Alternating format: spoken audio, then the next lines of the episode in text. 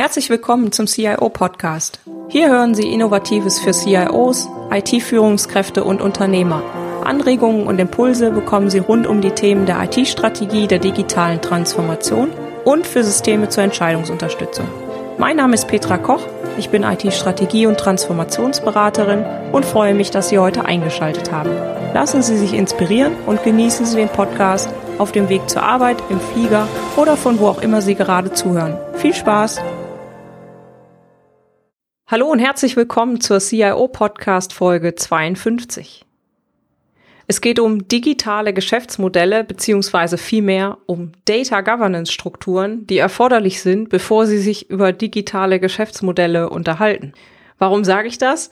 Weil ich das ganz häufig sehe, wenn man mit Unternehmen ins Gespräch kommt, über digitale Geschäftsmodelle spricht. Was macht eigentlich ein digitales Geschäftsmodell aus? Ja, eine Plattform, irgendwie Datenstrukturen, Data-Driven Company hört man dann immer oder Data-Driven Unternehmen. Das heißt, den Leuten ist schon bewusst, okay, wir werten mehr Daten aus, wir müssen das irgendwie besser strukturieren, wir müssen da irgendwie was machen und Daten werden wichtiger. Ne, das ist irgendwie mittlerweile überall angekommen, dass Daten das neue Rohöl in Anführungsstrichen sind, also machen sich irgendwie alle Gedanken über Big Data und so weiter. Und da ist mein Punkt, bevor Sie sich über Systeme und sonstige Sachen Gedanken machen, machen sie sich auch über organisatorische Strukturen Gedanken, also Data Governance. Schauen wir uns erstmal an, was ist das eigentlich? Data Governance, kennen Sie vielleicht, ist die Struktur und der organisatorische Rahmen für das gesamte Data Management im Unternehmen. Viele Unternehmen haben gar kein dediziertes Data Management zum aktuellen Zeitpunkt. Ne, das muss man einfach so sagen das kommt an vielen Stellen. Ja, in großen Unternehmen ist das sicherlich schon verankert, aber viele kleinere, mittelständische Unternehmen sind dann noch vielleicht so ein bisschen in den Kinderschuhen. Was man sehen muss, ist, dass Data Governance auch die Verantwortlichkeiten, die Rollen strukturiert im Datenmanagement.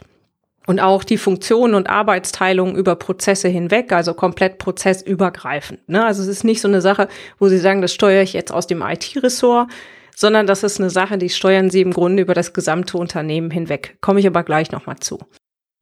Was hat denn jetzt Data Governance eigentlich mit Digitalisierung, mit digitalen Geschäftsmodellen und überhaupt mit, mit Ihrem Ressort, also mit IT zu tun? Ne?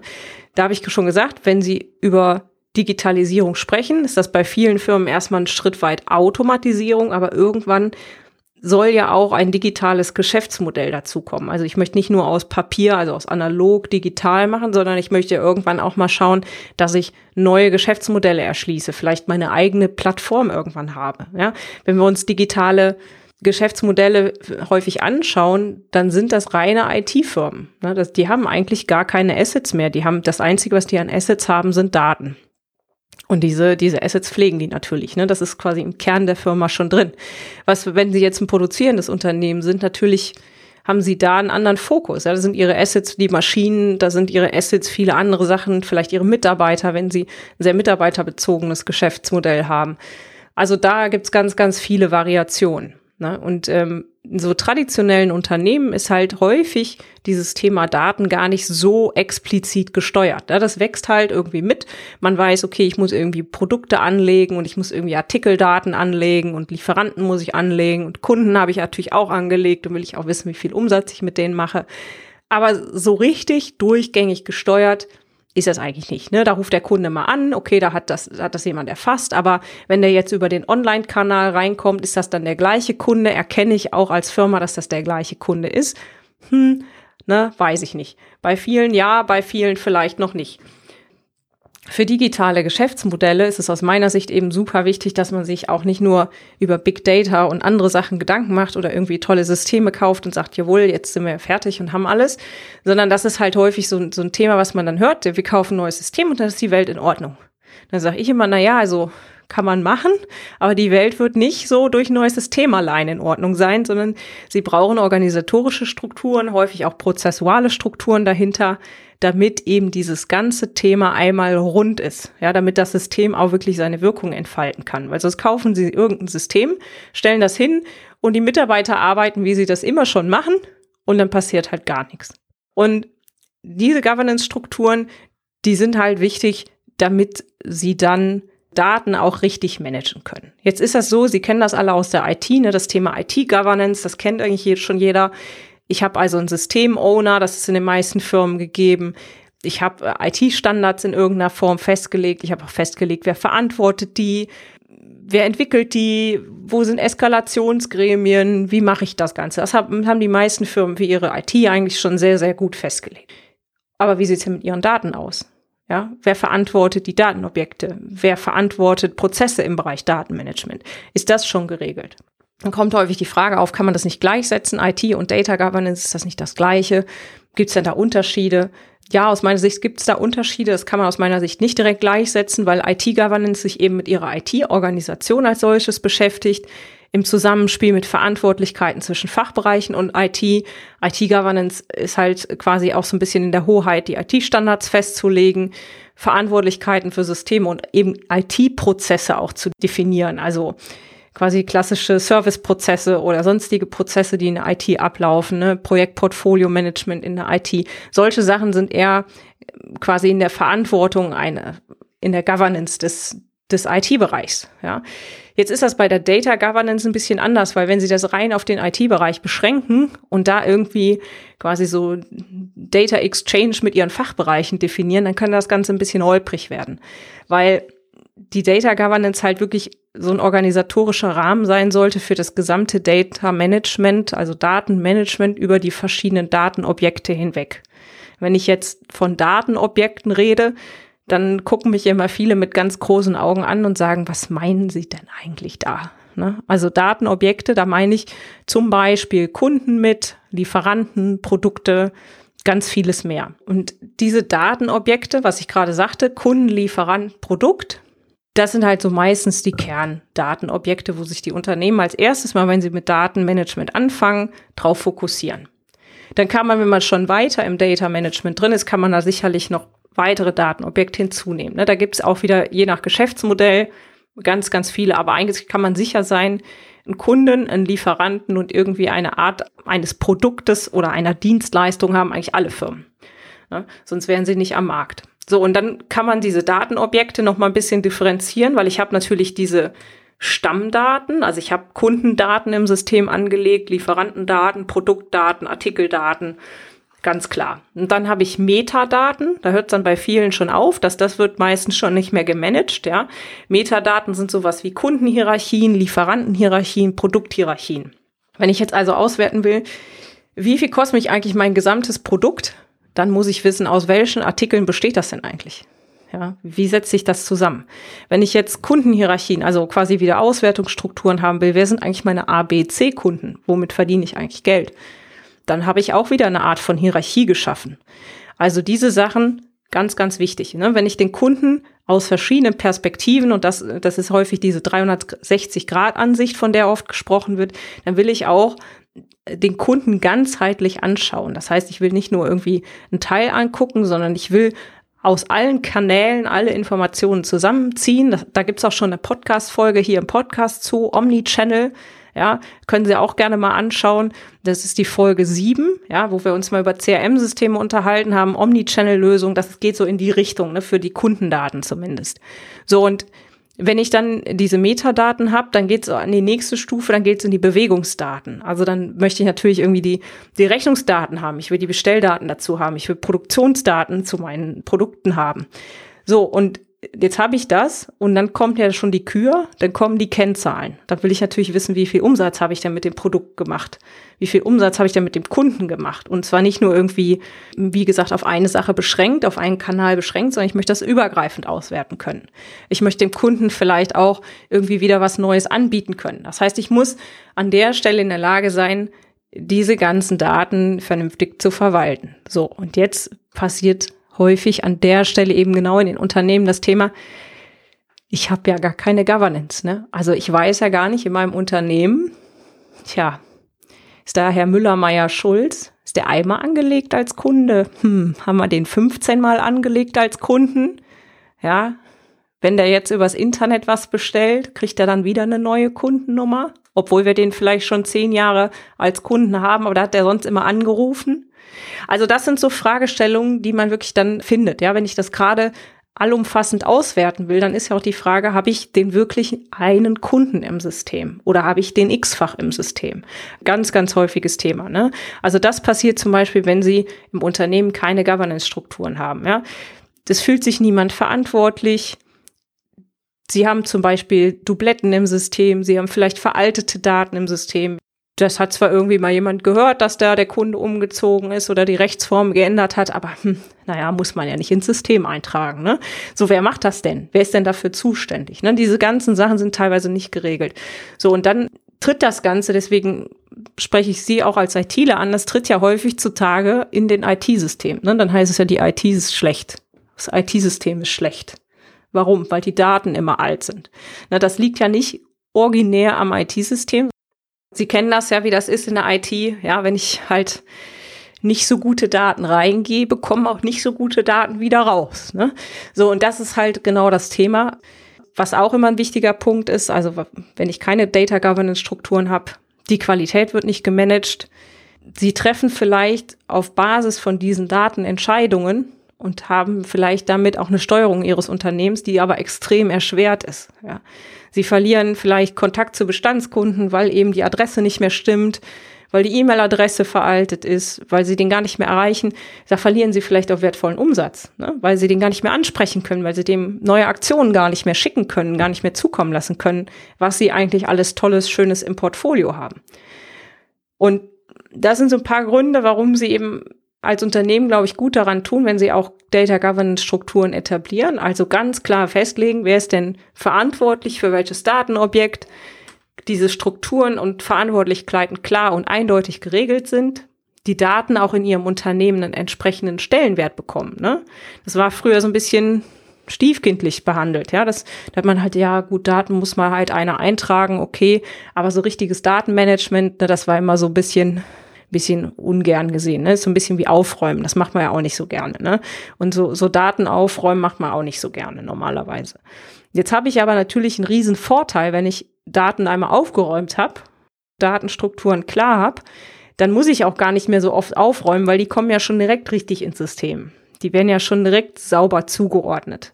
Ne, da gibt es auch vielleicht Systeme, die helfen mir bei der Zuordnung dieser Daten aber eben nicht nur die Systeme, sondern ganz wichtig auch die Verantwortlichkeiten innerhalb der Organisation. Damit schaffe ich es auch, vollständige, integere Daten zu haben, auf die ich mich nachher mal verlassen kann. Ne? Dass ich dann sagen kann, okay, die Auswertung, da weiß ich auf was für Daten die basiert. Und da ist das ganz wichtig, dass ich auch weiß, woher die Daten kommen. Ne? Sonst hat das irgendwann so einen Blackbox-Effekt sagen die Leute immer, ja, ich weiß auch nicht so genau, was in dem Bericht immer drin steht. Ne? Das sind irgendwie so Daten, die kommen aus System XY. Puh, aber wie die da hinkommen, ich weiß es nicht. Ne? Ich weiß auch nicht, wie ich die prüfen soll. Ich weiß auch nicht, wie ich die verifizieren soll. Und das ist halt ganz, ganz gefährlich. Ne? Sie müssen, egal in welcher Funktion in dem Unternehmen die Leute tätig sind, die müssen verstehen, woher kommen die Daten, wie geben sie die ein und, und auf welcher Basis können die damit arbeiten. Auch wenn sie jetzt schon als Unternehmen sehr, sehr profitabel unterwegs sind und extrem gut am Markt aktiv sind, ja. Sie werden überrascht sein, wie unglaublich viel sie mit gutem Datenmanagement noch zusätzlich erreichen können. Ja, weil ein ganz wichtiger Faktor durch gutes Datenmanagement ist halt Geschwindigkeit. Sie werden Auswertungen viel, viel, viel schneller machen können. Sie werden viel schlankere Prozesse haben. Wenn die Verantwortlichkeiten klar sind. Ne? Die, Sie kennen das häufig, dieses Ping-Pong. Ne? Wenn dann die Leute nicht wissen, dann geht das zur Abteilung X, zur Abteilung Y, dann landet es wieder bei Abteilung A, B, C und irgendwann vielleicht in Ihrem System, wenn Sie Glück haben. So, und jetzt ist halt die Frage, wie können Sie als CIO und IT-Manager Data Governance-Strukturen aufbauen, beziehungsweise auch ein bisschen antriggern und äh, unterstützen, dass diese aufgebaut werden. Ne? Also Sie kennen das vielleicht, der, der Fingerzeig bei schlechten Daten geht immer auf die IT. Ne? Die stimmen nicht im System. Ist alles schlecht, was da drin steht. Das Datenmanagement aus meiner Sicht aber alleine auf die IT zu beschränken, ist grob fahrlässig. Ne? Weil Sie können hier Treiber sein, aber Sie können das Problem nicht alleine lösen. Egal, was Sie für ein IT-System kaufen, Sie können das nicht alleine lösen. Sie sind darauf angewiesen, dass eben diese unternehmensübergreifenden Strukturen da sind. Und dass eben diese Prozesse dafür auch aufgebaut werden. Und was kann man eben machen? Das nennt sich sogenannter Data Owner, was, was Sie bei Systemen schon haben, ne, in den meisten Fällen ein System Owner. Das sollten Sie eben auch für Datenobjekte haben. Also für die Datenobjekte, die ich eben genannt habe, ne, Kunde, Lieferanten, Produkte, einfach einen unternehmensweiten Entscheidungsträger festlegen für das jeweilige Datenobjekt. Das ist ganz wichtig. Das kann nicht einer für alle Objekte machen, weil sie haben ja immer ganz spezifische Anforderungen. Ne? Also einen Kunden zu managen ist eine komplett andere Sache als einen Lieferanten zu managen. Hat auch wieder komplett andere Felder im Datenmanagement, die befüllt sein sollen, komplett andere Anforderungen einfach an das ganze Datenobjekt. Ne? Material ist im Zweifelsfall viel, viel, viel umfangreicher als ein Kundendatensatz. Schauen Sie allein mal in Ihr ERP-System, wie viel Felder so ein Materialstammsatz hat oder ein Produktstammsatz und wie viel Felder so ein Kundenstammsatz hat. Ne? Das ist schon ein riesengroßer Unterschied. Also insofern ein Entscheidungsträger fürs Unternehmen für ein Datenobjekt und der etabliert im Grunde Datenmanagement-Konzepte und der ist im Grunde verantwortlich für die übergeordnete Umsetzung dieser Konzepte. So, und der hat natürlich auch noch Hilfe. Der macht das nicht ganz alleine, sondern der hat sogenannte Data Stewards, wieder pro Datenobjekt. Und die kommen eben mit individuellen Anforderungen aus Fachbereichen. Die haben eben einen kleinen Teilbereich dieses Datenobjekts, das die abdecken. Und die entwickeln und implementieren auch diese Datenmanagement-Konzepte und fokussieren sich auf ihren Teilbereich des jeweiligen Stewardships. Diese Stewards, diese Data Stewards, die liefern also die Details. Die liefern Kenntnisse zum Beispiel im Finanzbereich, im Einkauf, die dann wieder in den jeweiligen Kundendatensatz oder in den, in den Lieferantendatensatz eingepflegt werden müssen. Ne? Sie kennen das Abstimmkonten, Einkaufsdaten und so weiter. Das muss ja alles hinterlegt werden, ne, damit das sauber passt. So, und die kommen eben mit den Sachen, mit den Informationen, die sie brauchen, damit deren Prozesse wiederum sauber laufen. So, und dann kann man immer noch je nach Unternehmen einfach mal schauen, ob das sinnvoll ist oder nötig ist, noch sogenannte Abstimmungspartner, Reconciliation Partner heißt das auf Englisch, nochmal mit einzufügen in diese Governance-Struktur. Was machen die? Wenn Sie jetzt zum Beispiel internationale Organisationen haben, ist das häufig ein Thema, dass Sie sagen, na ja, da gibt's ja noch lokale Besonderheiten, da gibt's ja noch lokale besondere Anforderungen, die wir auch berücksichtigen müssen. Da können wir nicht alles über einen Kamm scheren, wie man so schön sagt. Das heißt, sie müssten auch noch irgendwie lokale regulatorische Anforderungen, gesetzliche Anforderungen, sonstige Sachen berücksichtigen. Ne? Nehmen Sie einfach mal hier DSGVO bei den Banken Basel. Ja, Sie haben ja auch noch mal lokale Gesetzgebung in den jeweiligen Ländern. Das heißt, da müssen sie auch nochmal Experten oder Spezialisten haben, die dann auch nochmal prüfen können, ist das denn eigentlich jetzt in jedem Land auch so umsetzbar? Ne? Oder haben wir da irgendwo ein Thema, wo wir uns nochmal kümmern müssen. Ja, also das ist halt ganz wichtig. Auch nochmal kann man halt in dezentralen Strukturen auch nochmal gut nutzen, diese Abstimmpartner, um einfach diese, ja, diese lokalen, spezifischen Besonderheiten nochmal zu berücksichtigen. Und an der Stelle ganz, ganz wichtig, die organisatorische Sichtweise, das ist aus meiner Sicht immer das, womit man gut anfangen kann. Aber es ist auch super wichtig, die Prozesse mit aufzubauen in einem, ja, also auch Datenprozesse zu etablieren. Wie lege ich so einen Datensatz an? Wie wird der geändert? Wie wird der gelöscht? Wie werden eben diese ganzen Strukturen in der Organisation auch zum Leben erweckt? Und das ist halt ganz, ganz wichtig, die Data Governance Struktur als solches im Blick zu haben, die Prozesse, auch die Systeme, durch die sich eben diese ganzen Daten ja nun mal ziehen und die auch da synchronisiert werden müssen. Und ganz, ganz, ganz wichtig, gerade bei dem Thema Daten, die handelnden Menschen im Blick haben. Weil das ist halt so, wenn das da nicht ankommt und die machen weiter wie bisher, da haben sie gar nichts gewonnen. Ne? Die müssen wirklich dann auch die Änderung verstehen, verstehen, warum ist das notwendig, warum müssen wir eigentlich jetzt auf Daten achten, haben wir ja vorher auch ne, im Zweifel nicht gemacht, hat ja auch gut geklappt. Ne? Dann müssen wir den Leuten erstmal erklären, warum ist das denn jetzt anders? Warum sollen die denn jetzt so genau achten auf Daten? Warum sollen die denn jetzt Daten verknüpfen, verbessern, eben solche Konzepte erarbeiten. Und das ist halt dann auch ein entscheidender Faktor, wenn die das verstehen, die Leute, wenn ihre Mitarbeiter in der Lage sind, das umzusetzen und auch wirklich nachhaltig umsetzen. Ne? Also nicht nur so einmalig aufräumen und dann verfällt man wieder so zu der alten Gewohnheit, dann wird das nix, sondern wirklich diesen gesamten Prozess ändern. Diesen ganzen Routineablauf, den man so hat, den einmal hinterfragen und auf den Kopf stellen. Und das Gute ist ja meistens, sie haben in der Regel häufig schon jetzt super datenaffine Menschen in der Organisation. Ne, da gilt es halt genau die zu finden, die so ein bisschen Spaß daran vielleicht haben, die ja, jetzt schon vielleicht mit dem Thema Data Management in irgendeiner Form zu tun haben und einfach denen auch eine dedizierte Verantwortung dann zu geben in dieser Data Governance Struktur. Die so ein bisschen auch als Multiplikator einzubinden, zu sagen, schaut mal, ihr habt ja auch Kollegen, erzählt doch mal, warum ist das notwendig, warum ist das wichtig und was können wir damit eben erreichen. Und diese Data Governance Struktur ist dann halt eine gute Basis, damit sie auch über digitale Geschäftsmodelle nachhaltig nachdenken können. Ne? Was hilft ihnen die Plattform? Was hilft ihnen die ganze Struktur, wenn sie nachher im Grunde diese Zuordnung der Daten nicht hinbekommen oder im Zweifelsfall die Steuerungsgrößen, nach denen sie ihr Unternehmen steuern wollen, gar nicht nutzen können, weil sie gar nicht wissen, ob die Kennzahl sich jetzt eigentlich tatsächlich aus den Daten berechnet, von denen sie ausgehen oder eben nicht. Ne? Fehlt dann Teil ist da irgendwie was doppelt? Kann man nicht so genau sagen. Erlebe ich häufig wieder in Reporting-Projekten oder in, in Unternehmensplanungsprojekten, ne, dass man eben da diese Daten auch übereinander bekommen muss. Ja, also da hilft das beste Reporting-Tool nix, wenn die Daten darunter nicht passen. Insofern, ich hoffe, ich konnte Ihnen ein paar kleine Anregungen geben, was zum Nachdenken, was zum Grübeln, was Sie vielleicht mal mitnehmen können, was Sie gerne auch mal mit Ihren Kollegen besprechen können, wie die das so sehen. freue mich natürlich wie immer über Feedback, über Ihre Anregungen. Alle Shownotes mit Details zu dieser Podcast-Folge und dem Transkript sowie weiterführende Links finden Sie wie immer unter www.cio-podcast.de slash CIO 052. Dankeschön fürs Zuhören. Bis zum nächsten Mal. Herzlichen Dank fürs Zuhören. Sie hörten den CIO-Podcast mit Petra Koch.